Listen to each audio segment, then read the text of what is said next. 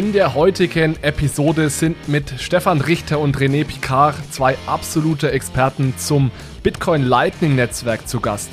Diese Episode ist sowohl etwas für diejenigen, die wissen wollen, was das Lightning Netzwerk genau ist, als auch für diejenigen, die schon tiefer drinstecken und genauer verstehen wollen, wie das Lightning Netzwerk funktioniert.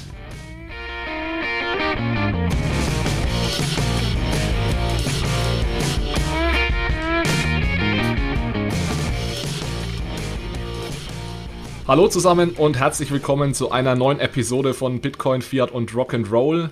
Heute eine Episode, auf die ich mich schon lange freue und zwar ist das Thema heute das Bitcoin Lightning Netzwerk. Ja, Bitcoin Lightning ist meiner Meinung nach eine der spannendsten Entwicklungen im Bitcoin-Space äh, der letzten Jahre und deswegen haben wir uns das heute mal als Thema für diese Episode hergenommen. Wir haben einen sehr ambitionierten Plan, den werden wir vermutlich nicht ganz durchziehen, aber das der Ziel ist mal so 45 bis 60 Minuten heute über Lightning zu sprechen. Und unser Ziel ist es auch, wirklich jeden abzuholen am Anfang, also auch wenn du noch nie etwas von Lightning gehört hast oder nicht genau weißt, was es ist, dann solltest du zumindest die ersten 15 bis 20 Minuten hier guten Input bekommen. Und dann in der zweiten Hälfte, wie das ja oft so ist hier im Podcast, gehen wir dann ein bisschen mehr ins Detail, sodass also auch was für diejenigen dabei ist, die schon ein Stückchen tiefer in dem Thema drinstecken. Und äh, da ich selbst ja jetzt kein ausgewiesener Lightning-Experte bin, habe ich mir äh, heute Verstärkung geholt. Und äh, zwar habe ich René Picard und Stefan Richter hier. Und äh, René, Stefan, eure beiden Namen wurden mir immer wieder genannt, äh, wenn es darum ging, äh, dass wir, ich suche nach Experten im Lightning-Netzwerk, dann hieß es immer, ja, da musst du unbedingt mit René und oder Stefan reden. Also deswegen freue ich mich besonders, dass ihr heute ähm, da seid und deswegen erstmal Hallo an, an euch beide. Hallo, hi, Alex. Danke, dass du uns eingeladen hast. Ja, sehr gerne. Äh, ihr beide habt ja auch ein Papier zum Lightning-Netzwerk geschrieben. Da reden wir dann auch im zweiten Teil heute gerne dazu. Vielleicht ganz kurz, äh, je nachdem, wie ihr wollt, René, vielleicht fangen wir bei dir mal an. Kannst du vielleicht ein, zwei Worte zu dir sagen, wo du herkommst, was du machst? Äh, ja, genau. Also ich ähm, komme aus Deutschland, wohne aber gerade in Norwegen wo ich an einer Universität äh, tätig bin und über das Lightning-Netzwerk forsche. Ähm, genau genommen darüber, wie man den Bezahlungsvorgang im Lightning-Netzwerk äh, zuverlässig machen kann und stabil ich habe ja auch eine Promotion jetzt hinter mir und ich habe da vor, ich glaube 2016 hat die begonnen und ich habe damals ja auch überlegt, ob ich in diese Richtung digitale Währungen, Blockchain gehen soll und ich habe mich das ehrlich gesagt nicht getraut, damals äh, in dieses Thema schon reinzuspringen. Wie, wie war das bei dir, René? Gab es die Überlegungen auch, ob das vielleicht riskant ist, sich auf so ein Thema zu stürzen oder war das von Anfang an klar, dass du auf jeden Fall was zu Bitcoin und Lightning machen möchtest in einer Promotion? Naja, also ich habe ja im Prinzip schon mal promoviert, nur nicht mit Abschluss. Also ich habe ja sieben Jahre lang über äh, natürliche Sprachverarbeitung nachgedacht und von daher kenne ich wohl den wissenschaftlichen Betrieb ganz gut. Und für mich war es einfach so, dass ich ähm, das Lightning-Netzwerk irgendwie in 2018 entdeckt habe und gesagt habe, boah, das ist ja eine Technologie, ähm, von der sehe ich, äh, dass wir ein wirklich gutes, äh, dezentrales Peer-to-Peer-Geld bekommen, was eben nicht unbedingt von der Zentralbank ausgegeben worden ist und äh, auch nicht zentral gesteuert und kontrolliert werden kann. Und äh, das hat irgendwie ganz gut, äh, also das hat für mich irgendwie sehr viel Sinn ergeben. Und da habe ich gesagt, da möchte ich einfach mithelfen, das möchte ich gerne, dass wir das hinkriegen. Also ich glaube wirklich, äh, dass wir so etwas brauchen. Ähm, und ja, von daher war für mich jetzt gar nicht sozusagen die Frage, ob das eine erfolgreiche Promotion werden kann oder nicht oder doch im Mittelpunkt. Ähm. Und hast du da auch einen, weil das war bei mir zum Beispiel ein Problem, damals einen Professor zu finden, der sich für das Thema auch so weit interessiert, dass er sagt, ja, ich, äh, er oder sie, ja, ich nehme dich da auf als meinen Doktoranden und unterstütze dich dabei? Naja, es war, glaube ich, eher andersrum. Also es war so, dass ich mich halt äh, eher in dem Bereich bewegt habe und versucht habe, ähm, über, über diese Themen nachzudenken und daran zu arbeiten. Und dann habe ich diese Stelle gesehen an der Uni und habe gesagt, na gut, okay, das passt ja irgendwie zusammen. Also ne, es, es fing gar nicht damit an, dass ich gesagt habe, ich muss jetzt unbedingt diese Promotion nachholen von damals, sondern es war eher so, ich habe mich mit diesen Themen auseinandergesetzt und habe dann gesehen, darüber kann ich das sozusagen vielleicht äh, in ein Umfeld kommen, ja. Ähm, aber klar, also auch an den Universitäten ist es durchaus so, ähm, dass das Thema neu ist. Ja, absolut. Stefan, du hast ja ähm, glaube ich, eher so den äh, mathematischen Hintergrund. Ich kenne viele vermutlich aus einem der bekanntesten oder dem bekanntesten deutschen äh, Bitcoin-Podcasts. Ich glaube, da gibt es auch so einen kleinen Wettbewerb. Ja, also ja, vielleicht möchtest gehört, du ein, zwei Sachen dazu sagen. Ja. Ich habe neulich gehört, dass äh, der 21-Podcast 21 äh, Hörer hat und wir nur 20. Also der Honigtags-Podcast. da ist irgendwie was dran. Ich bin nicht sicher, aber ich glaube trotzdem, wir sind ja dennoch der größte deutsche Podcast.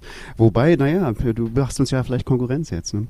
Ähm, aber du bist ja kein reiner Bitcoin-Podcast. Ja, genau. Ich, also ich, ich, ich sehe mich da nicht so in der Konkurrenz zu euch und 21. Ich glaube, da gibt es schon noch den einen oder anderen Unterschied, ja. Ja, es, es ist vielleicht, wir sind vielleicht irgendwo dazwischen, ja. Genau, ja, nee, ich, ähm, bei mir ist die Promotion schon ein bisschen her. Das war aber noch bevor Bitcoin ähm, anfing. Also nee, das stimmt gar nicht. Also als Bitcoin so, so anfing, aber da wusste ich noch nichts davon, äh, habe ich, hab ich promoviert 2009 und äh, das war auch tatsächlich so, so also Informatik, aber, aber sehr, ich war immer sehr Theorie, äh, theorielastig sozusagen. Ich habe an einem Lehrgebiet für theoretische Informatik promoviert und das ist also ganz viel so Algorithmen und Komplexitätstheorie, solche Dinge. Ähm, und das, das fand ich immer ganz toll und ganz faszinierend und, und äh, das war aber irgendwie kommt man in, in der Realität selten dazu, sich mit sowas zu beschäftigen tatsächlich. Und ähm, äh, ich habe dann eben ganz viele Bitcoin-Sachen gemacht in den letzten zehn Jahren jetzt schon ungefähr. Und ähm, unter anderem den Podcast ähm, Honigdachs mit, mit äh, Manuel Friedemann und dann mein letztes Projekt war Net, Net Positive Money, also da geht es ja um, Klima, Bitcoin und Klima und so, was wir da machen können. Also eigentlich eher nicht technische Projekte, dann zwischen immer mal wieder was programmiert und so, aber dann äh, habe ich schon länger mit René geredet und, und äh, er hat mich da irgendwie immer mehr reingezogen in dieses, in dieses Projekt und da bin ich dann endlich mal wieder dazu gekommen, tatsächlich so richtig äh, theoretische Informatik zu machen. Das, das war eine sehr beglückende Erfahrung dann tatsächlich, weil da auch dann wirklich was rausgekommen ist. Ja, also da ist tatsächlich was sehr Spannendes dabei rausgekommen aus eurer Zusammenarbeit. Da reden wir definitiv später noch drüber. Wir haben vor einigen Tagen äh, einen Telegram-Channel eröffnet hier für, für den Podcast Bitcoin, Fiat und Rock'n'Roll und ich habe da gestern oder vorgestern angekündigt, dass ich eine Episode mit euch aufnehme und da kamen gleich dann so zehn Nachrichten äh, mit, mit Fragen. Die wurden teilweise schon von, von Jeff beantwortet, aber ich habe trotzdem noch einige, einige Fragen notiert, die wir vielleicht dann am Ende auch noch äh, durchgehen können und ansonsten äh, auch an, an alle Zuhörer gerne die Einladung. Ich packe den Link zu dem Telegram-Channel nochmal in die Show Notes. Das soll jetzt so unsere Plattform sein, auf der wir dann entweder Fragen sammeln für so, solche Episoden wie heute oder dann auch nach den Episoden gerne nochmal über die äh, Themen diskutieren können. Ja, dann äh, lasst uns doch gerne reinspringen in das Thema. Ich denke, äh, wir müssen mal versuchen, möglichst viele Leute jetzt am Anfang äh, abzuholen. Das sollte, glaube ich, der Anspruch sein, was denn das Lightning-Netzwerk ist. Und deswegen äh, würde ich vielleicht mal vorschlagen, bevor wir jetzt drüber reden, was Lightning genau ist und wie es funktioniert, dass wir nochmal einen Schritt zurückgehen und äh, darüber reden, warum wir sowas wie das Lightning-Netzwerk äh, überhaupt brauchen. Weil Bitcoin ist ja mit dieser Idee gestartet, dass es so ein Peer-to-Peer-Zahlungsnetzwerk sein soll. Und äh, es ist ja tatsächlich so, dass dieses, die Base Layer, also die Main Layer, dass die Bitcoin Blockchain direkt nicht als dieses Peer-to-Peer-Zahlungsnetzwerk funktionieren kann, weil ich, weil, weil dieses Netzwerk eben äh, nicht unendlich skalieren kann. Äh, Stefan, vielleicht kannst du da mal ein, zwei Sätze dazu sagen, warum das so ist, dass das äh, Bitcoin-Netzwerk äh, nicht, nicht skaliert und wieso Lightning eventuell eine, eine Lösung dann dafür ist. Ja, das ist natürlich ein großes Thema und da wurde auch in Bitcoin lange äh, Kriege drum geführt. Ja? Also es gibt, da gab die berühmten Block Size Wars. Da gibt es auch ein Buch dazu, das ist ganz spannend. Kann, kann ich jedem ans, ans Herz legen, das mal zu lesen, wenn er das wirklich interessiert. Ähm, also auch ein politisches, äh, war auch ein politischer Kampf sozusagen, um diese, diese Erkenntnis sozusagen sich durchzusetzen. Das, eine Blockchain ist halt, die Idee von der Blockchain ist grundsätzlich, dass man alle Zahlungen allen mitteilt im Netzwerk und alle die für immer speichern, alle Zahlungen. Das ist eine sehr brutale Idee, wenn man mal drüber nachdenkt. Ne? Also wenn man jetzt überlegt, so alle Zahlungen, die, die je passieren äh, auf der Welt, wenn man die jetzt alle, äh, jeder muss von jeder Zahlung erfahren und jeder muss jede Zahlung für immer speichern. Das klingt ziemlich, ziemlich anstrengend. Und das, wenn man das mal so ein bisschen äh, mathematisch mal überlegt, dann denkt man, stellt man fest, ja, das, das kann eigentlich nicht so richtig gut funktionieren. Ja, das geht halt bis ein paar Leute, mit, mit ein paar Leuten geht das super, aber irgendwo hat das halt Grenzen. Also das, das, das macht keinen Sinn, ähm, das äh, ewig groß zu machen. Und da, da ist sozusagen die Frage, na, was machen wir dann? Also was, was kann man tun, wenn, wenn Blockchains grundsätzlich nicht dazu geeignet sind, sozusagen massenweise Zahlungen abzuwickeln? Und ich glaube, es ist auch ganz wichtig zu sagen, diese Entscheidung, dass die Bitcoin-Blockchain eben nicht skaliert, das ist keine Schwäche im Sinne von, man kann das nicht lösen, sondern das ist wirklich eine, ein, ein Feature und das ist eine ganz bewusste Entscheidung, dass man, dass man die nicht skalieren lässt, ähm, weil es da ja gewisse ähm, Trade-offs gibt, ja, bei der Skalierung. Ja, naja, genau. Also wenn du äh, richtig, also da gibt es eine Menge. Da, da, kommen wir in diesen ganzen Block-Size-War halt rein. Ne? Also was, was passiert, wenn du, wenn du sozusagen die Blöcke immer größer werden lässt, also wenn immer mehr Zahlungen zulässt, zu immer öfter oder immer mehr Blöcke oder so, dann wird es halt immer schwieriger, sozusagen die Knoten zu betreiben, die ähm, die, die Bitcoin-Transaktionen prüfen und die Blöcke äh, prüfen und so. Und das heißt, irgendwann können das nur noch Visa, ja. Und dann hast du halt Visa. Und dann brauchst du aber irgendwie kein Bitcoin, weil Bitcoin, die Idee von Bitcoin ist halt, dass du eben keine zentrale äh, Instanz hast in der Mitte, die das abwickelt, sondern du, sondern jeder prüft alles. Und das geht halt nur, wenn dieses Prüfen auch noch machbar ist für jeden. Also es gibt noch eine ganze Menge Argumente, warum das nicht funktionieren kann, aber das ist, ist eins sozusagen eher politisches ähm, Ziel, was sagt, wir wollen ja gar nicht äh, äh, eine Konkurrenz zu Visa sein, sondern wir wollen ja ein dezentrales, äh, zensurresistentes Geld sein. Also das ist ja der, der Unique Sales Point, Unique Selling Point von, von Bitcoin. Ähm, und den können wir nicht aufgeben. Und da, deswegen macht es keinen Sinn, und so, sozusagen zu versuchen, immer näher an diese Grenze zu kriegen, was maximalen Durchsatz äh, zu, zu erreichen, sondern wir bleiben bei was, was eben nicht reicht, um alle Transaktionen in der Welt abzuwickeln. Aber wir brauchen halt dann trotzdem irgendeine Methode, das, das doch zu machen, wenn wir ein Zahlungsmittel sein wollen. Ne? Und so ist, glaube ich, die, die Idee von Lightning entstanden. Genau. Also, also ich glaube, was ich, was ich damit einfach nochmal sagen wollte, ist, es ist nicht so, dass wir jetzt darauf warten, dass irgendjemand den Fehler findet und man dann plötzlich im Bitcoin Main Layer skalieren kann, sondern es wird nie skalieren, das Bitcoin Main Layer und deswegen ist es, glaube ich, so wichtig, dass wir so etwas wie, wie Lightning brauchen. Und René, vielleicht jetzt mal an dich die Frage. Ich kann mir vorstellen, du hast schon hunderttausend Mal erklärt, wie das Lightning-Netzwerk äh, funktioniert. Deswegen will ich jetzt gar nicht mit irgendwelchen Guiding Questions da äh, reingehen, sondern würde dir einfach mal das Wort geben. Äh, nach den 100.000 Mal, was ist denn so der, der beste äh, Pitch, wie du aktuell Menschen erklärst, was denn das Lightning-Netzwerk ist und was es kann und äh, warum es so wichtig ist?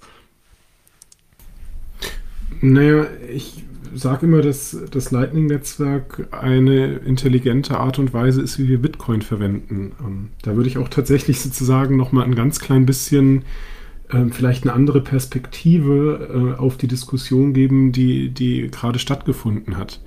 Ne, diese Aussage, dass Bitcoin ja nicht skaliert, der, also die Frage ist, was skaliert Bitcoin nicht? Ja? Die Menge an Transaktionen, die wir durchführen können, ja stimmt, das tut's nicht. Ne, und initial hat man halt gedacht, dass äh, wenn man eine ökonomische Transaktion, also eine Zahlung durchführen will, braucht man dafür eine Bitcoin-Transaktion. Und ich würde behaupten, aber das stimmt ja gar nicht. Also mit Hilfe des Lightning-Netzwerkes kann ich jetzt tatsächlich ökonomische Transaktionen machen. Ähm, ich kann Bitcoins, die in meinem Besitz sind, durch das Lightning-Netzwerk zu Stefan schicken. Oder besser gesagt umgekehrt, wie wir es in unseren Experimenten gemacht haben. Und äh, muss dafür aber in dem Moment, wo ich das mache, keine Bitcoin-Transaktion mit Hilfe des Bitcoin-Netzwerkes durchführen. So, und damit kann ich die Menge der ökonomischen Transaktionen, also die Menge der Zahlungen, tatsächlich sehr stark skalieren. So, ne? Das heißt also, auf einer rein technischen Ebene skaliert Bitcoin nicht gut, ja, per Definition, genauso wie du das gerade gesagt hast. Aber für die Anwendung, die wir tatsächlich machen wollen, ne? also wir haben ja Bitcoin nicht erfunden, weil wir unbedingt eine zentrale Datenbank haben wollen, in die wir alles reinschreiben. Das war ja mehr sozusagen etwas, was wir brauchen, ja. Sondern wir haben das ja eigentlich erfunden, damit wir eben ein Peer-to-Peer-Cash-System haben. Ne? Das war der Titel von dem Paper. Also, dass wir Peer-to-Peer -Peer Geld zueinander schicken können. Und dieser Aspekt, glaube ich, lässt sich doch skalieren, indem man halt dieses Lightning-Netzwerk verwendet.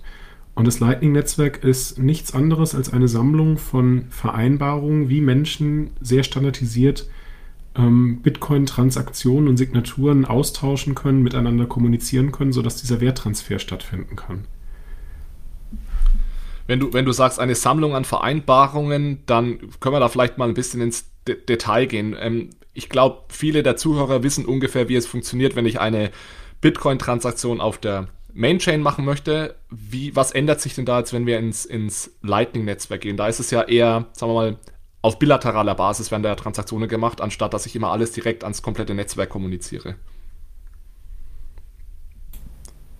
Naja, also was sich was sich verändert ist, dass du ähm, technisch eigentlich kaum was, würde ich sagen, ja. Also ich meine, du signierst immer noch Bitcoin-Transaktionen. Genau das gleiche, was du machst, wenn du auf dem Main-Layer unterwegs bist. Der einzige Unterschied ist, dass du sie nicht mehr an das Peer-to-Peer-Bitcoin-Netzwerk sendest, sondern dass du sie mit deinem Channel-Partner oder deiner Channel-Partnerin geheim hältst. Ne, also wir beide haben zusammen ein Multisignature-Wallet. Da hast du einen Private Key und ich habe einen Private Key und dann haben wir eine Transaktion, die ähm, ja das wieder ausgibt. Ja, und in, in dieser Transaktion, die das Multisignature Wallet wieder leer räumt, sagen wir halt, was weiß ich, 60% des Betrages gehen zu dir und 40% des Betrages gehen zu mir und dann haben wir uns das gegenseitig signiert. So, und wie kriegen wir jetzt einen Wert? Also, und das haben wir aber nicht dem Bitcoin-Netzwerk mitgeteilt. Das, das haben wir nur sozusagen für uns privat, ja. Aber wir können natürlich jederzeit sagen, wenn wir uns irgendwie nicht mehr verstehen oder so, dass wir das halt eben dem Bitcoin-Netzwerk mitteilen, ja. So, aber solange wir uns verstehen, können wir doch jetzt hingehen und sagen, weißt du was, wir, wir gucken mal, dass wir diese Transaktion vielleicht irgendwie ungültig machen. Das ist äh, tatsächlich technisch ein bisschen aufwendig. Das würde ich jetzt tatsächlich nicht erklären, weil dann schaffen wir die 45 bis 60 Minuten nicht. Ähm, aber wir verhandeln dann eine neue Transaktion, in der wir zum Beispiel sagen, dass 80 Prozent zu mir gehen und nur noch 20 zu dir und damit hast du effektiv mir Geld geschickt, oder? Weil ich ja jederzeit mit dieser Transaktion zum Bitcoin-Netzwerk gehen kann und sagen kann, guck mal, so haben wir ja verhandelt, wie das Geld ist, die Signaturen sind da, ihr meiner werdet das akzeptieren, weil so funktioniert das Protokoll. Ne, und auf die Art und Weise können wir uns jetzt die ganze Zeit Geld hin und her schicken, indem wir einfach diese Transaktion immer wieder, ich sag mal, updaten, vereinfacht gesprochen.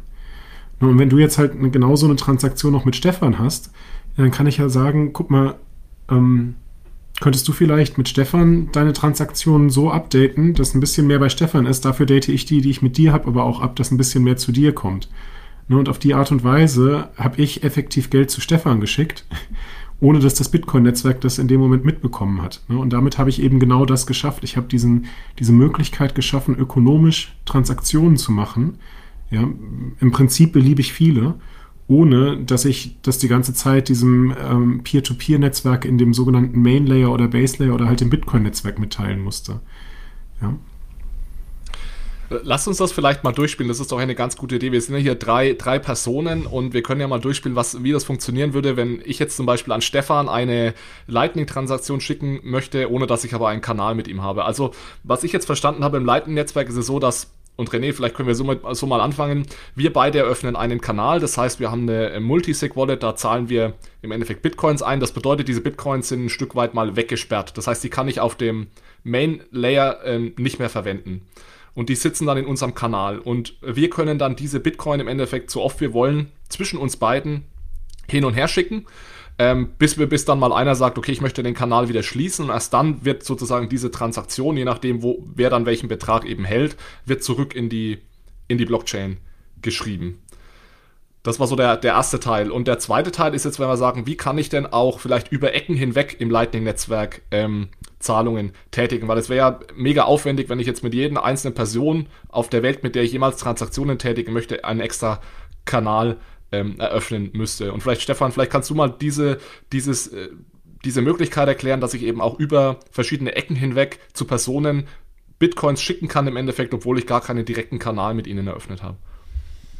Ja, naja, die, die Grundidee ist, ist, ist ja eigentlich schon gesagt, ne? Die ist eigentlich sehr einfach. Du hast, man muss sich halt jetzt vorstellen, man hat ein Netzwerk von, von, von Leuten, die alle miteinander solche Beziehungen haben, also solche, ähm, solche Kanäle. Dann nennt das ja ein Zahlungskanal äh, und die publizieren die sozusagen. Also wir haben einen Kanal, also es gibt irgendwie, die, die quatschen miteinander, diese ganzen Clients und sagen, und ich höre jetzt sozusagen, also wenn ich jetzt zum, zum Beispiel zu René was schicken wollen würde über dich, ähm, und ich, dann, dann habe ich irgendwann gehört, ah, es gibt einen Zahlungskanal zwischen zwischen dir und zwischen René. Und das, das hat mein Client irgendwie gehört, das hat er sich gemerkt. Und wenn ich jetzt sage, ah, ich will René Geld schicken, dann sagt mein, ähm, mein Bitcoin, äh, mein Lightning-Client sagt dann, ah, okay, also zu René habe ich aber gar keinen Kanal, dem kann ich jetzt direkt gar kein Geld schicken. Aber ich weiß, es gibt einen Kanal zu Alex und Alex hat einen Kanal zu René, das habe ich gehört, sozusagen durch, durch Plaudern, Gossip nennt, das, äh, nennt man das. Also das, machen, das ist ganz ähnlich wie im Bitcoin-Netzwerk das auch funktioniert. Also diese Clients unterhalten sich untereinander.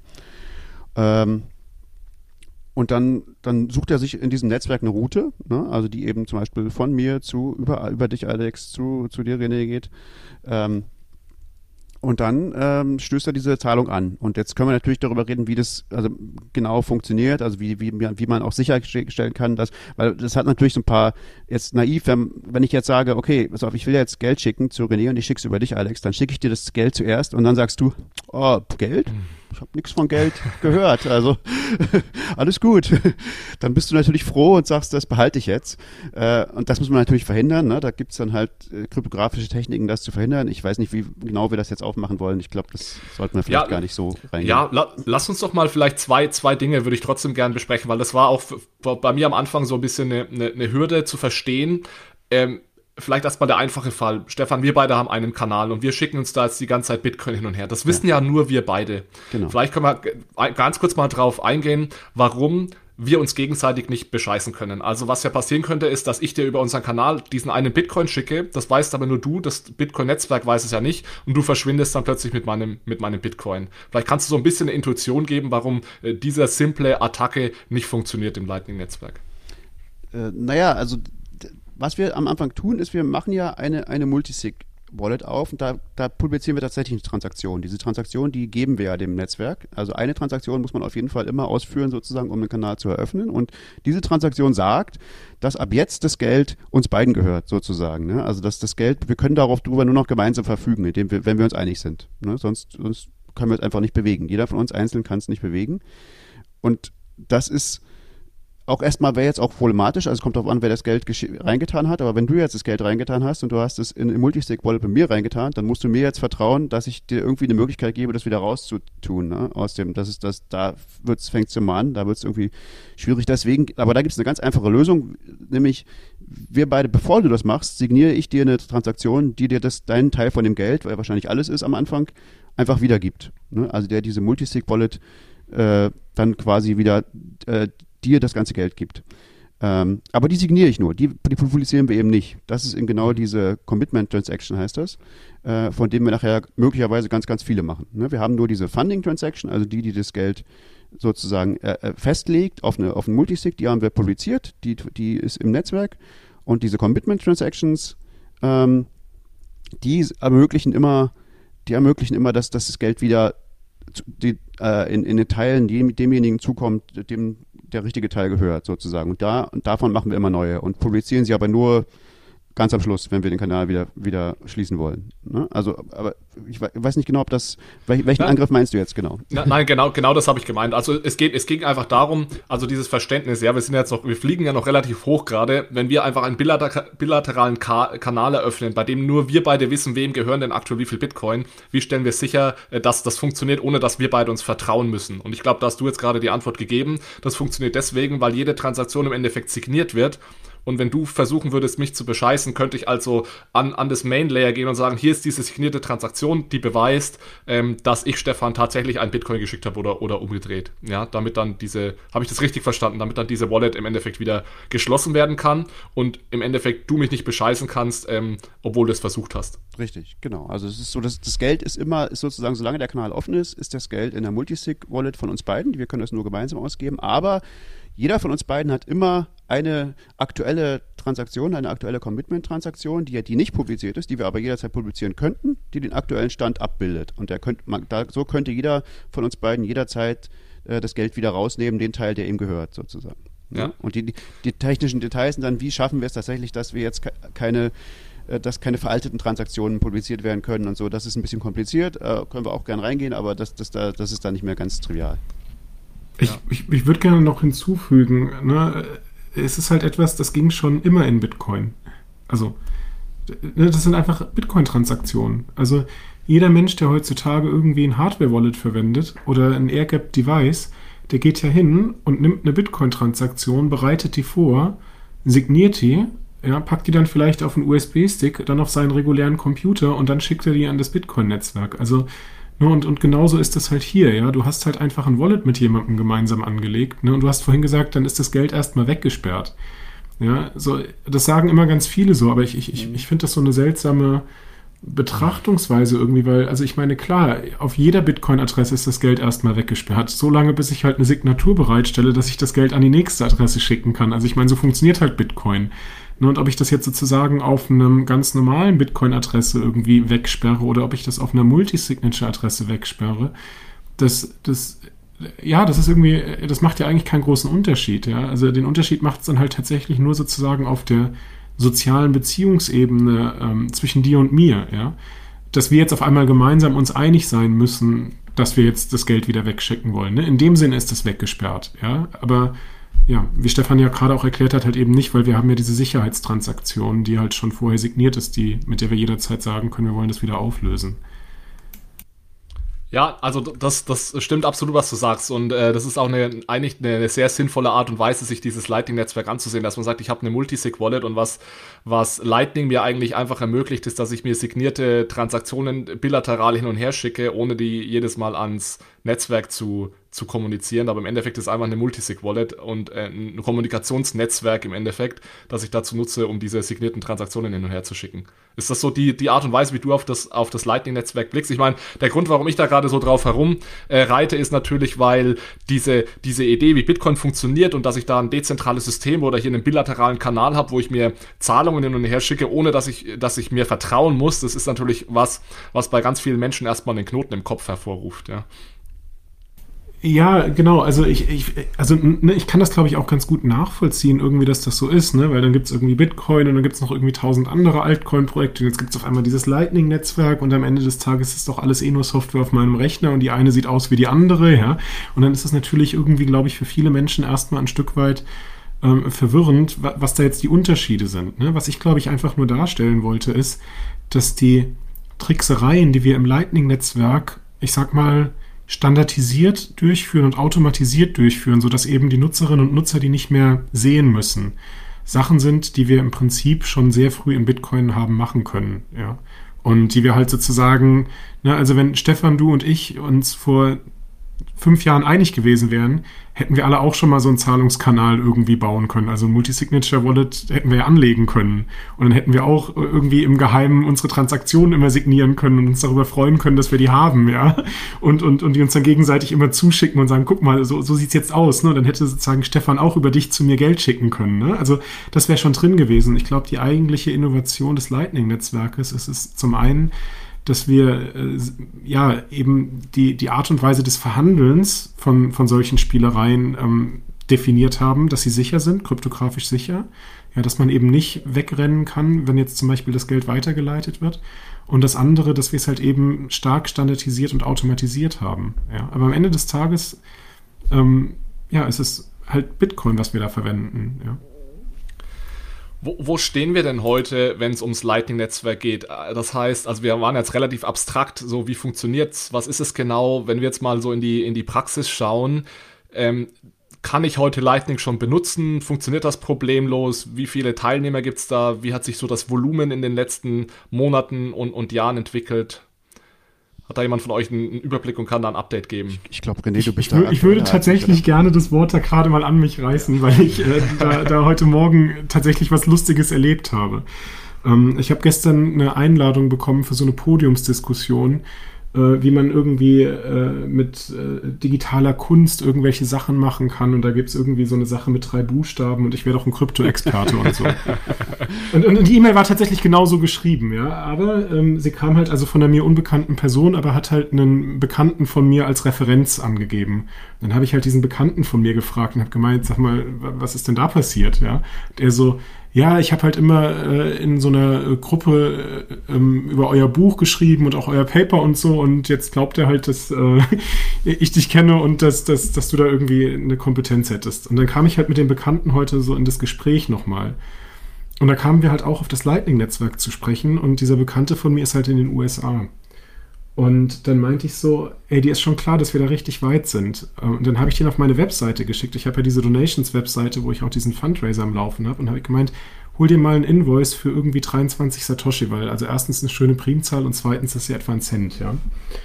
Und äh, dann hat er das gemacht und dann habe ich gemeint, jetzt bezahl das mal. Und dann meinte er so, aber ich, ich habe doch gar kein Lightning-Netzwerk und nichts. Ich sehe, aber du hast doch ein Bankkonto äh, in den USA und jetzt gehst du mal hier zu Lightning Strike und lädst dir diese App runter. Ne? Das ist so ähnlich wie Cash App oder PayPal. Dann hat er das runtergeladen und innerhalb von einer Minute hatte ich diese 23 Satoshi in meiner Lightning-Note. Das war der Wahnsinn. Ja?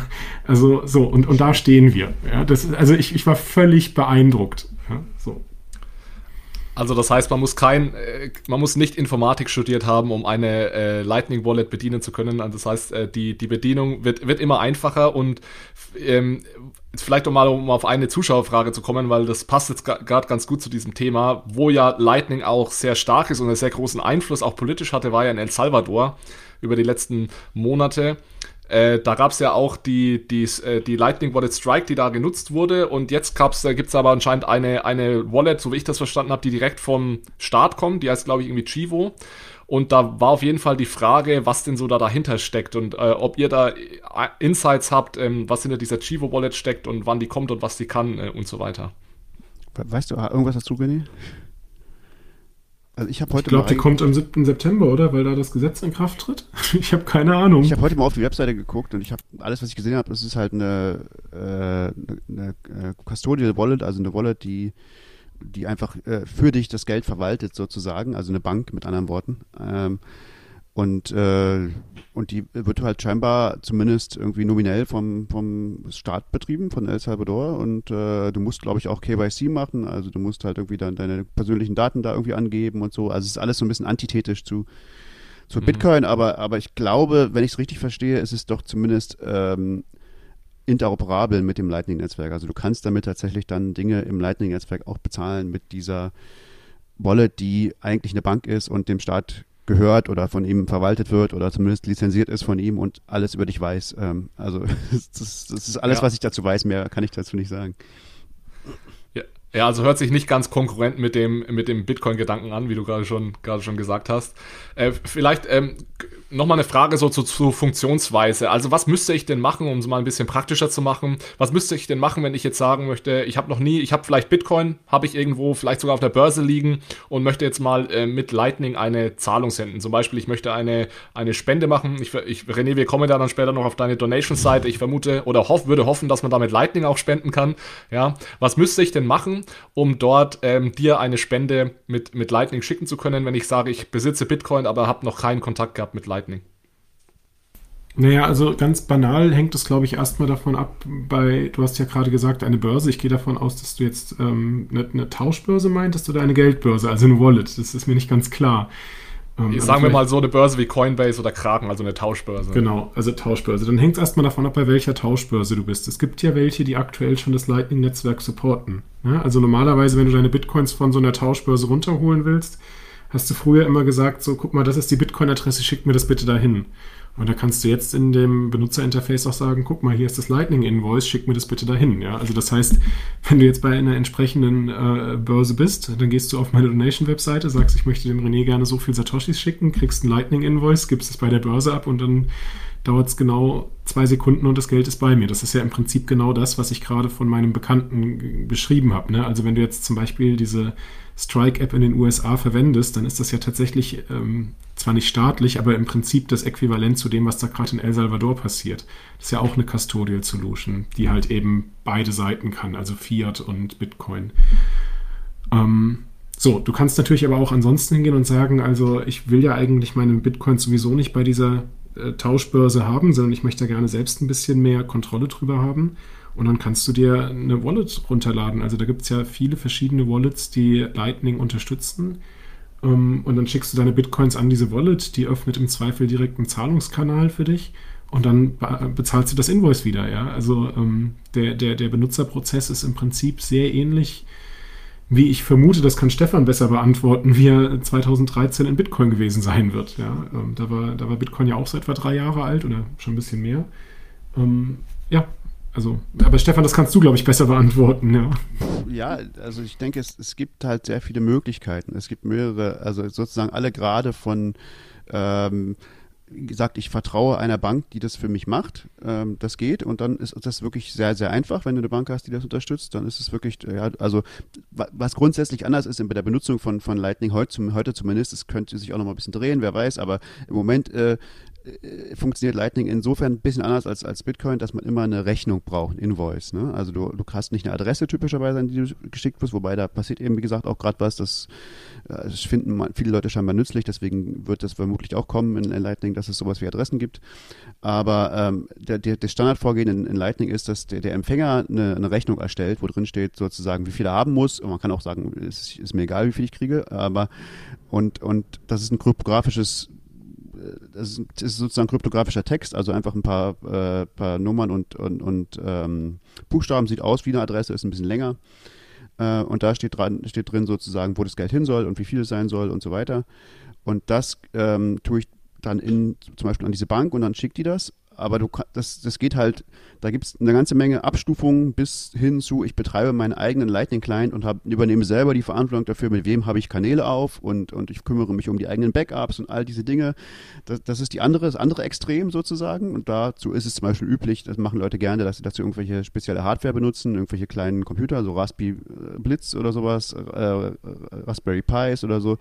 Das ist so mehr so ein Enthusiastending. Ähm, aber dazwischen gibt es eine ganze Menge andere Sachen. Es gibt äh, Android-Wallets, es gibt welche, die machen das, äh, Phoenix zum Beispiel, das macht das für dich, äh, nimmt quasi diese ganze Komplexität weg und das sieht irgendwie dann sehr ähnlich aus wie heutzutage Bitcoin. Also das kann auch mit Bitcoin-Adressen arbeiten, aber auch mit, mit Lightning-Rechnungen. Ähm, ähm, und sagt dann, ja, das ist aber jetzt keine Leitungrechnung, das ist eine Bitcoin-Adresse, da kann ich das schon hinschicken, aber dann müssen wir das irgendwie mit dem Service umtauschen, kostet dann 0,1 Prozent oder so. Das übernimmt das alles für dich. Also das, das, da gibt es eine ganze Menge Möglichkeiten dazwischen und dieser Raum dazwischen, der wird halt auch gerade ausgelotet von den ganzen verschiedenen mhm. Leuten, die so Wallets erzeugen und das, das finde ich ein sehr spannendes, sehr spannende Verhandlung sozusagen, weil ja, weil man kann, glaube ich, wirklich nicht äh, jedem User zumuten, diese ganze Komplexität, die da dahinter steckt, weil dieses Lightning-Netzwerk ist in sich ein komplexes Protokoll und, und hat komplexe Zusammenhänge. Und das, das, kann nicht jeder verstehen und kann nicht jeder betreiben, aber es sollte jeder die Möglichkeit haben, wenn er es möchte. Mhm. Und, und das finde ich ganz gut, dass dazwischen irgendwie eine ganze Menge Optionen sind.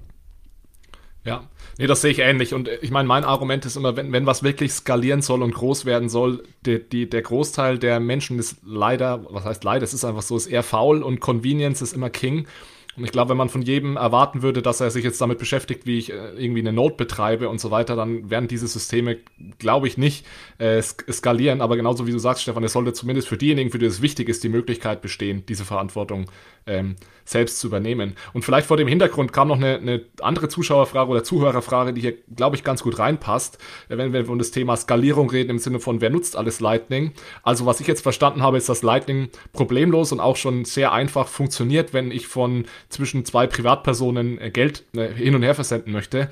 Eine andere Frage, die noch kam, war, ob es denn denkbar sei, dass das Lightning-Netzwerk irgendwann den Zahlungsverkehr in unserer Wirtschaft mal komplett übernimmt. Also dass auch Unternehmen und so weiter äh, mal über das Lightning-Netzwerk Zahlungen abwickeln oder ob es da auch Grenzen gibt. Ich weiß nicht, René, vielleicht an dich die Frage. Naja, das sage ich ja auch meistens immer, äh, wenn, man, wenn man mich fragt. Ja, ich kann ja nicht in die Zukunft gucken, aber äh, denkbar ist das natürlich, ja. Also ich meine, vieles ist ja denkbar. Mhm. Ähm, ich, ich, ich würde den Spieß vielleicht umdrehen. Ich würde eher fragen, warum sollte das denn nicht so sein? Ähm, also je mehr ich sozusagen oder je älter ich werde, ja, umso absurder finde ich unser aktuelles Geldsystem auf ganz vielen Ebenen. Ja. Also ich verstehe es einfach nicht mehr. Ne? Also ich, ich, ich bin irgendwie in die Grundschule gegangen und dann, also ich habe damals schon gerne gerechnet, ja.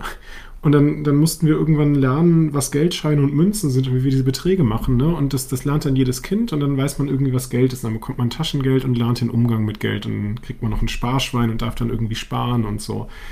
Ne? Und, und irgendwie habe ich das Gefühl, jeder Mensch glaubt erstmal zu wissen, was Geld ist, weil, also das kennt man ja schon immer und das ist so natürlich, ja. Und es ist so ein bisschen wie auch, als ich dann angefangen hatte, Mathematik zu studieren, ja. Also dann sollten wir mit den Piano-Axiomen beweisen, warum 1 und 1 2 ist oder so, ja. Also, oder warum Multiplikation irgendwie kommutativ ist, ja. Also, ne, und, und das waren so Sachen, da haben wir uns damals ganz schwer getan, alle. Also nicht nur ich, alle meine Kommilitonen und Kommilitonen, weil Also es war doch schon immer so, dass das A plus B das gleiche ist wie B plus A. Ja, da gibt es doch gar nichts zu beweisen. Ne? Das war schon immer so. Und ich habe das Gefühl, mit Geld ist das für viele Menschen so ähnlich. Ja, und dann kommt dann diese Frage, könnte es vielleicht auch anders sein? Ja, aber wenn, wenn ich mir angucke, ähm, was Geld eigentlich als Funktion erfüllen sollte, dann erfüllt doch Bitcoin das grundsätzlich viel, viel besser als alle anderen Gelder, die wir bisher erfunden haben. Und von, von daher verstehe ich überhaupt nicht, warum, warum Leute über. Dann kommen solche Sachen wie, ja, Bitcoin, das ist ja auch so volatil, wenn ich das jetzt in meinem Laden annehmen muss. So, ja, stimmt, mein, mein Euro ist ziemlich volatil. Also der schwankt, schwankt täglich auf den Börsen der Welt im Kurs, ja. Nur, nur wir Menschen haben irgendwie füreinander im Moment das Agreement, dass wir das ignorieren und dass halt die Brötchen irgendwie doch gleich viel kosten jeden Tag, ja. Wobei die Benzinpreise halt nicht, aber ja, nee, das ist ja das Benzin, was schwankt, ja. Also, ne, also ich verstehst, was ich meine, so, das, das ist irgendwie crazy, ja. Also, und von, von daher, also in, in meiner Welt macht es viel mehr Sinn, dass wir uns grundsätzlich als Gesellschaft auf sowas wie Bitcoin als Zahlungsmittel verständigen.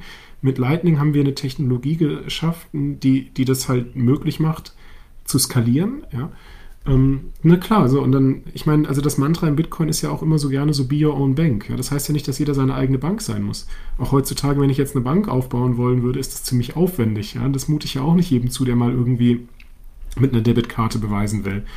Ne, und von daher, klar, lass Leute Custodial Solutions verwenden, wenn, wenn das für sie praktischer ist. Aber grundsätzlich, glaube ich, ist halt das, das Medium Bitcoin einfach ja, also alles andere macht für mich irgendwie keinen Sinn mehr. Ich, ich, ich ja, mehr kann ich dazu nicht sagen. Stefan, du siehst so aus, als wolltest du da noch was dazufügen. Äh, Finde ich sehr ähm, radikale Meinung irgendwie. Also äh, interessant. Also ich, ich sehe das nicht so. Ich, ich bin nicht überzeugt, dass, dass Bitcoin das, das äh, endgültige und Beste ist, was jemals passieren kann. Und also ich, ich, ich weiß es einfach nicht. Ja? Also ich, ich finde tatsächlich, dass zum Beispiel Volatilität ein großes ähm, Problem ist, ähm, wenn, wenn sozusagen dieser, dieser Grundwert, diese, diese, dieses, diese Grundwährung ganz stark im Vergleich zu anderen Dingen schwankt. Ähm, und das, glaube ich, ist tatsächlich auch ein Problem, ähm, was, was die Adoption von Bitcoin als Zahlungsmittel jetzt, als richtiges, als, als, als Medium of Exchange zurückhält. Und ich glaube tatsächlich auch, dass die ähm, dass das zuerst kommen muss, dass sozusagen diese Stabilisierung der, also ich meine, ich finde das völlig natürlich, dass es das gibt. Ich meine, es ist natürlich klar, dass wenn du jetzt überlegst, du, du bootstrappst eine, eine, eine Währung und die soll irgendwann, keine Ahnung was, aber sagen wir mal jetzt äh, des Argument, Arguments wegen die, die Weltwährung werden und alle Leute sollen damit bezahlen ja, dann ist ja irgendwie klar, dass die unglaublich wertvoll werden muss. Der, der, aber der ganze Wert muss ja irgendwo herkommen und der wird jetzt nicht von 0 auf 100 oder auch in, in irgendeiner linearen Weise entstehen, sondern der Markt muss halt irgendwie verhandeln, wie groß ist dieser Wert und äh, manchmal übertreibt er halt und dann gibt es einen, einen, einen ähm, dann gibt es eine Bubble und manchmal untertreibt er, dann ist diese Bubble geplatzt. Und aber wir haben halt in den letzten, was weiß ich, zwölf Jahren jetzt gesehen, dass es irgendwie ganz exponentiell nach oben geht. Also das, das geht schon irgendwie in die richtige Richtung. Und man kann auch hoffen, dass diese ganze Volatilität irgendwann nach unten geht. Aber ich denke, das, das ist irgendwie ein natürlicher Prozess, der passieren muss. Und wenn wir es irgendwann als, als wirkliches Zahlungsmittel sehr viel benutzen wollen, dann, dann muss da auch noch viel passieren. Dann muss diese Volatilität abnehmen. Und das kann nur passieren, indem es mehr Leute benutzen und indem ähm, sozusagen es wertvoller wird. Ja, also ich, ich möchte jetzt gar nicht dieses Fass aufmachen, ob Bitcoin das perfekte Zahlungsmittel ist oder nicht. Da müssen wir uns, glaube ich, nochmal eine, eine extra Episode dafür hernehmen. Das war auf jeden Fall mal spannend, da eure, eure Einblicke zu bekommen. Ähm, vielleicht auch, wenn René, wenn dir die, dir diese nächste Frage etwas zuwider ist, war auch eine Zuschauerfrage. Da wurde gefragt, ob man denn auch nicht andere Dinge über das Lightning-Netzwerk schicken könnte als Bitcoin. Also kann man zum Beispiel auch Stablecoins über das Lightning-Netzwerk schicken. Oder diese bösen Dinge, die du mit drei Buchstaben vorhin äh, bezeichnet hast, kann man sowas auch über das Lightning-Netzwerk schicken.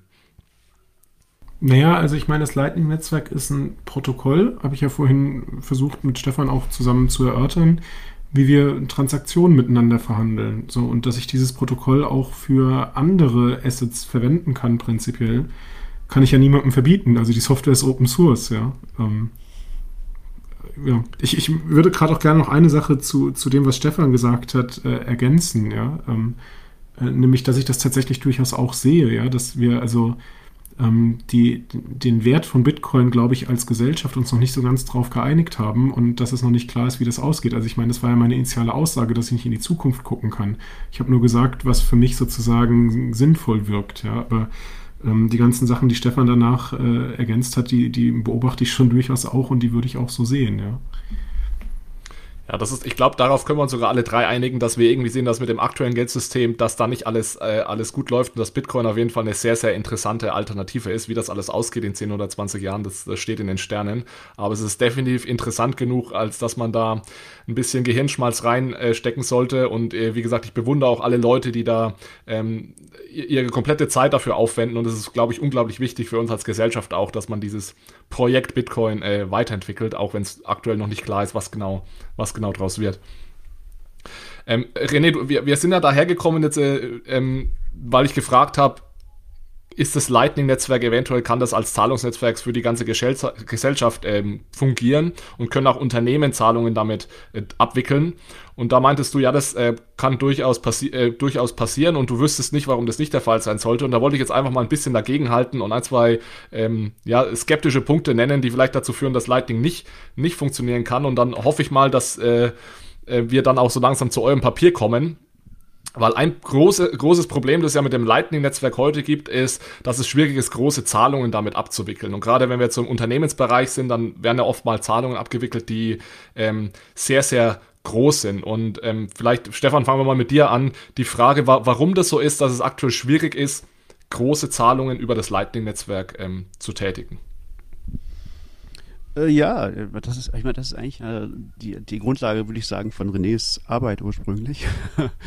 also deswegen bin ich, weiß ich gar nicht, ob ich der Richtige dafür bin, das zu beantworten. Ähm, ja, äh, also um nochmal kurz zu diesem Unternehmensding zurückzukommen und große Zahlungen und so, ne? Also das, das ich beobachte halt, dass erstens, wenn du jetzt Unternehmen miteinander Geschäfte machen wollen und es um große Zahlungen geht, dann, dann gibt es, äh, glaube ich, immer noch zwei gute Alternativen. Das eine sind, äh, sind Standard-Bitcoin-Zahlungen, ne? weil es wirklich um große Beträge geht, dann macht das Sinn. Ja, die, und zweitens können Unternehmen, wie wir ja vorhin schon besprochen haben, sozusagen auch Bitcoin schon immer so verwenden, ähm, ähm, wie es auch schon vor dem leitenden Netzwerk ging, nämlich dass sie sich vertrauen und, und, und einfach sozusagen sagen, naja, wir machen jetzt untereinander halt eine Rechnung und die behalten wir, die merken wir uns beide und ab und zu machen wir mal eine ausgleichende Zahlung. Und das ist im Prinzip exakt das gleiche wie ein, wie ein Zahlungskanal, nur dass man sich bei einem Zahlungskanal nicht vertrauen muss. Und, und mhm. nichts hindert die Leute daran, jetzt einen Zahlungskanal aufzumachen, beliebig groß sozusagen und ähm,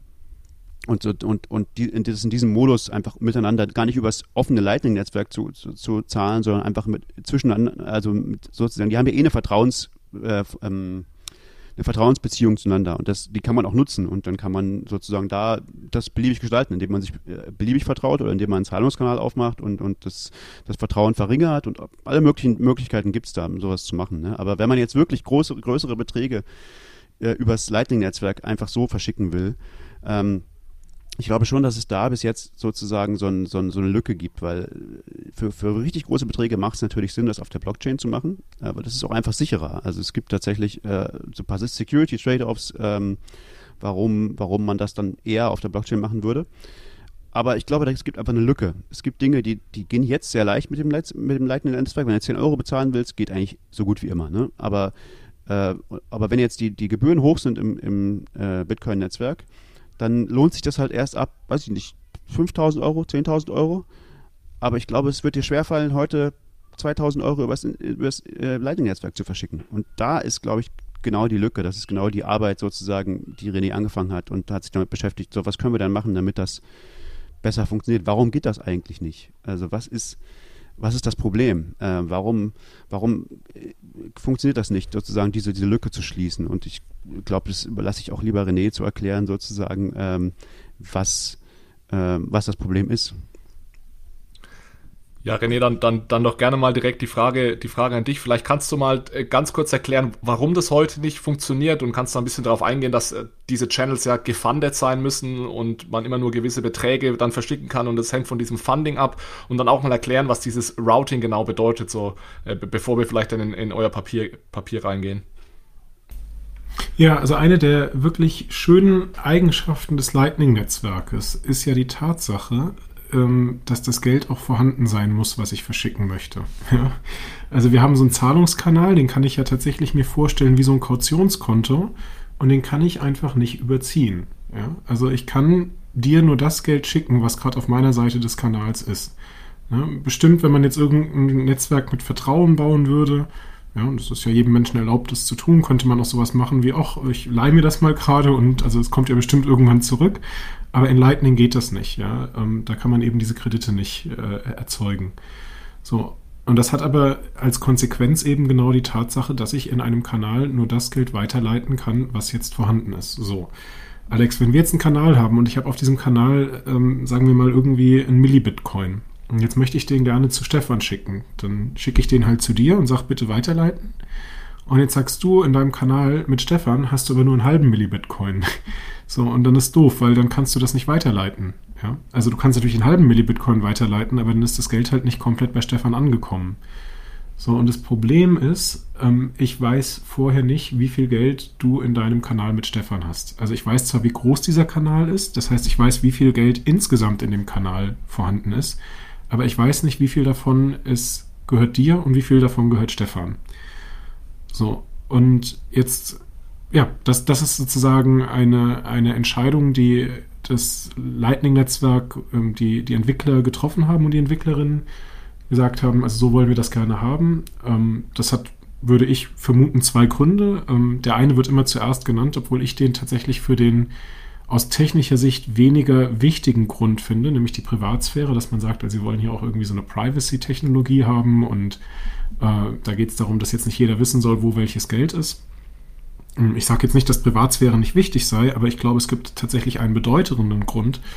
Äh, und das ist die Tatsache, wenn ich jederzeit immer allen Leuten im Netzwerk mitteilen würde, wer wie viel Geld hat, naja, dann wäre das genau das, was wir gerade eingangs erklärt haben, wie das ja bei Bitcoin funktioniert, oder? Also äh, da, da teile ich ja auch jedem Menschen mit, wenn eine Zahlung stattgefunden hat. Ja, und jedes Mal, wenn eine Zahlung stattfindet, ändert sich ja der Betrag bei einzelnen Menschen. Also das heißt, wenn ich diesen Betrag immer aktuell mitteilen will und diese Unsicherheit über diesen Betrag reduzieren wollen würde, dann müsste ich ähm, ja wieder bei einer Technologie landen, die so ähnlich ist wie Bitcoin, wo ich halt alles an alle erzähle. Und da haben wir schon gesehen, das skaliert nicht so gut. Ähm, also vor allen Dingen dann nicht, wenn wir es dezentral haben wollen.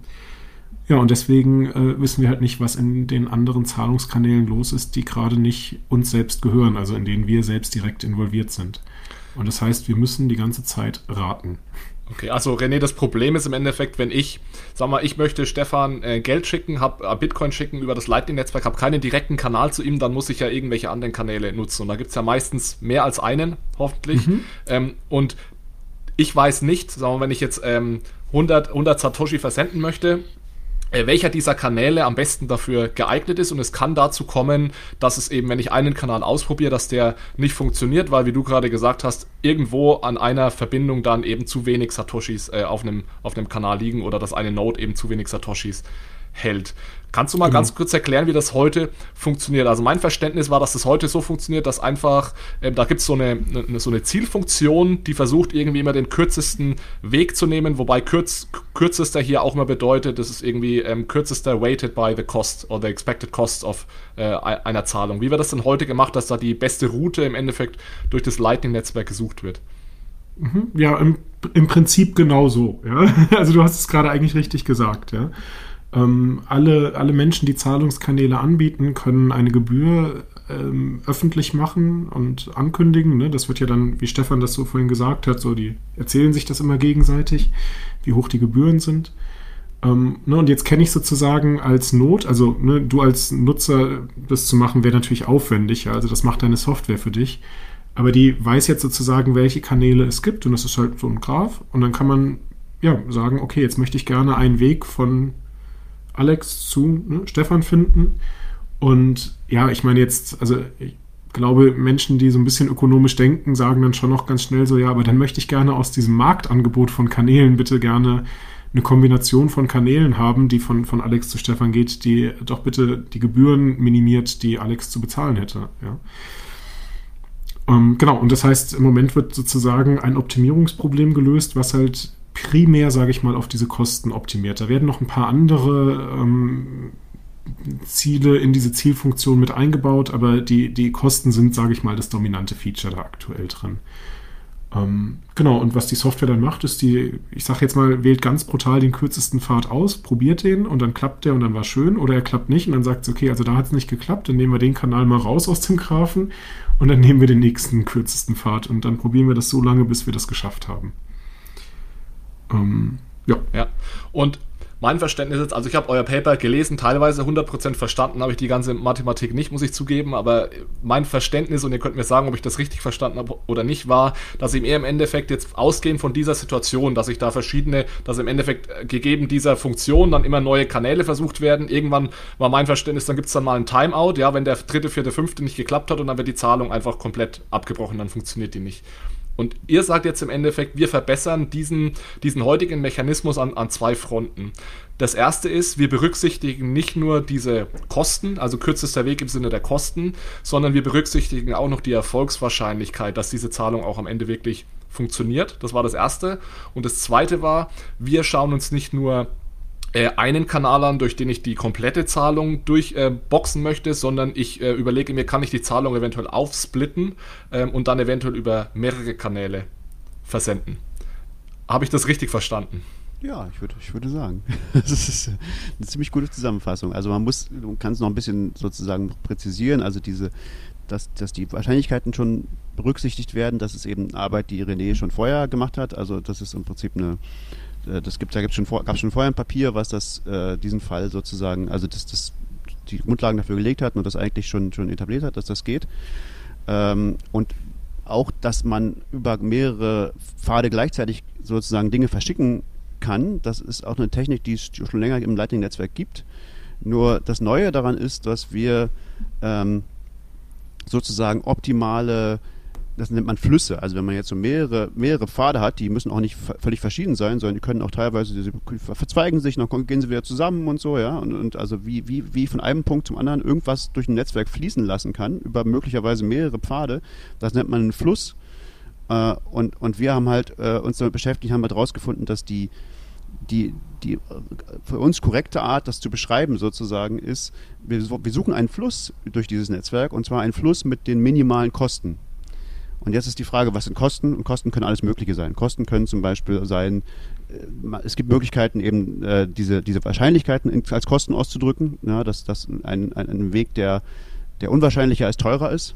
Das ist, ist eine, eine Neuerung darin, aber, aber man kann eben auch die klassischen Kosten dazu nehmen und man kann dann diese verschiedenen Arten von Kosten ähm, gegeneinander aufwiegen und kann sagen, okay, ich möchte gerne einen Pfad haben, der ähm, oder einen Fluss haben, der äh, möglichst wahrscheinlich ist, aber gleichzeitig auch nicht zu teuer. Und, und wie man solche Dinge findet, damit haben wir uns beschäftigt.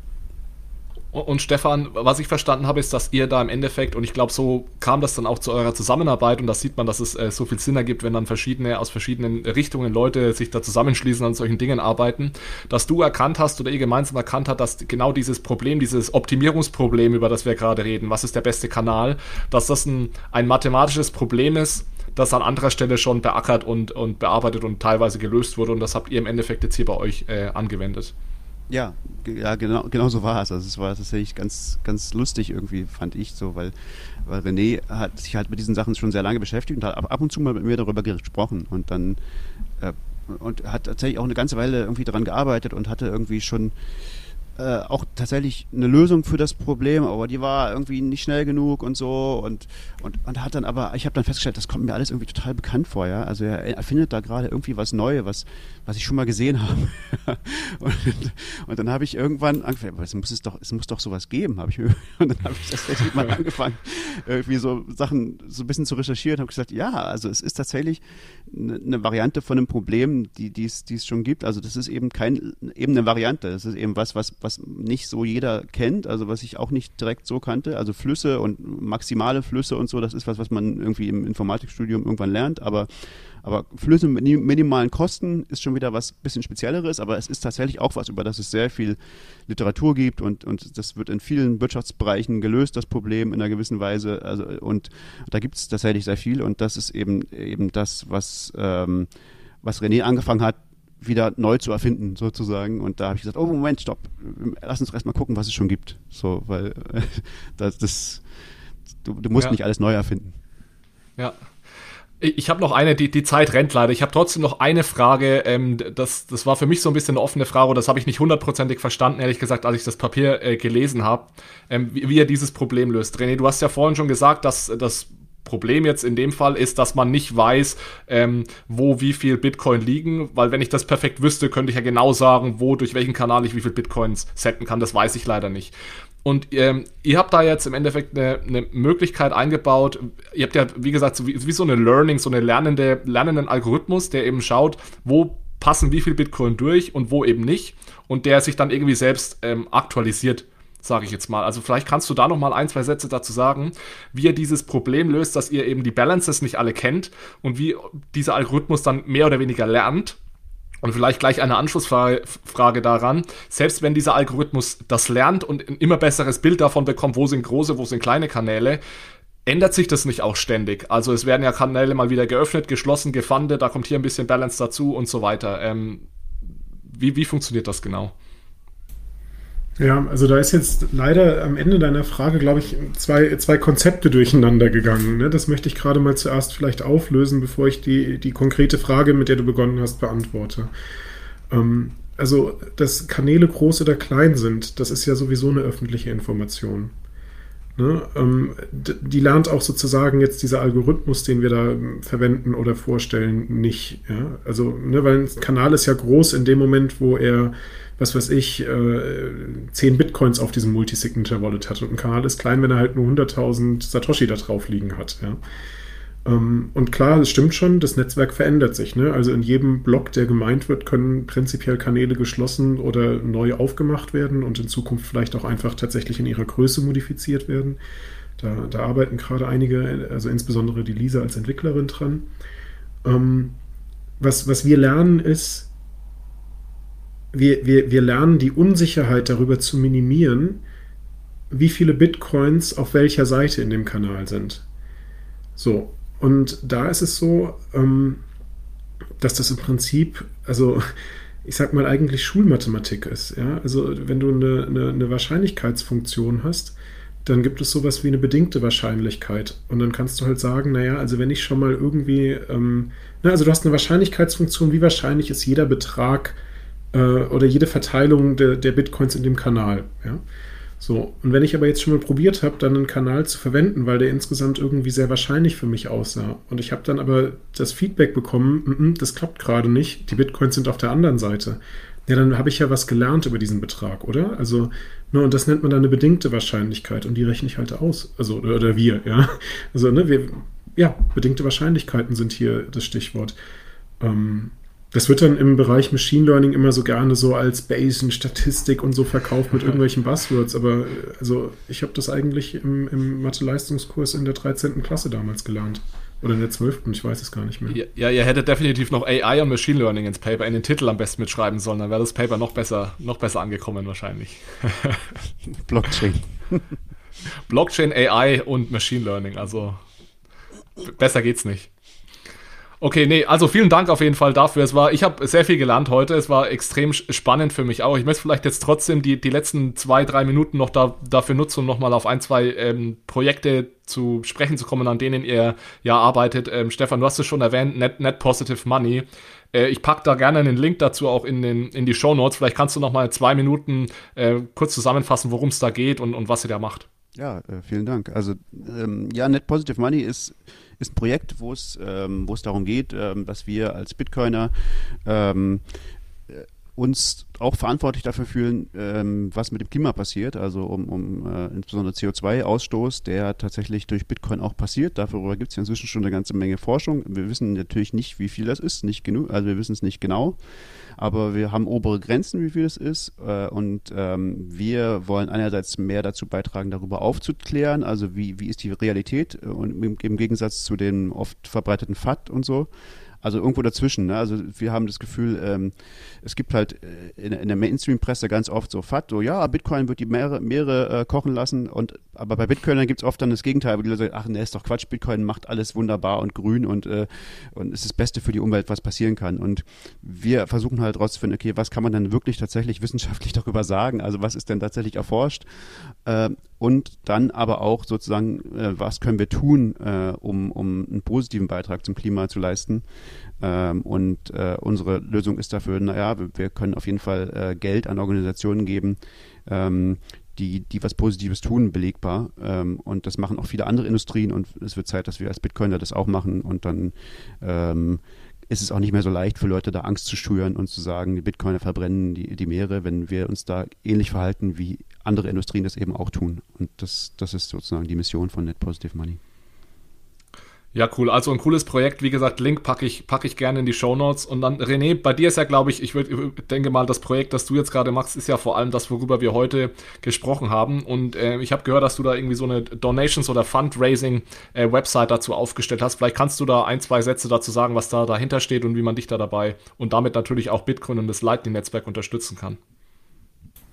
Äh, ja, klar, kann ich gerne machen. Also auch danke. Ähm es ist halt so, dass wenn solche Technologien gebaut werden, ähm, dass ich sag mal am Ende des Tages die Menschen, die das machen und darüber nachdenken, auch von nicht nur von Luft und Liebe leben können. Und es ist bei Nichten nicht so, dass jeder Mensch, der im Bitcoin-Bereich als Developer sich für spannende Probleme interessiert, irgendwie seit 2009 Bitcoin kennt und deswegen automatisch irgendwie Bitcoin-rich ist, ja. Und ähm, die Frage ist halt tatsächlich ganz grundsätzlich, ähm, wie, wie refinanziert man sich als Entwickler in diesem Bereich? Und da gibt es halt verschiedene Möglichkeiten. Ähm, es gibt Developer Grants, ähm, man kann bei Firmen arbeiten oder man kann sich halt irgendwie selbst finanzieren. Und ich habe für mich festgestellt, dass ähm, ich glaube, dass es für diese Community wichtig ist, dass Menschen mit einer gewissen Unabhängigkeit auch an dem Development-Prozess teilnehmen. Ähm, also ich habe zum Beispiel, nachdem dieses Paper draußen war, ähm, viele Empfehlungen bekommen für solche Developer Grants und habe da auch einige Gespräche geführt und ich will auch nicht ausschließen, dass ich vielleicht irgendwann mal so einen Grant annehmen würde. Aber oftmals, ähm, ja, sage ich mal, werden die schon auch an Bedingungen gestellt oder zumindest fühlt sich so an, als werden da bestimmte Bedingungen gestellt.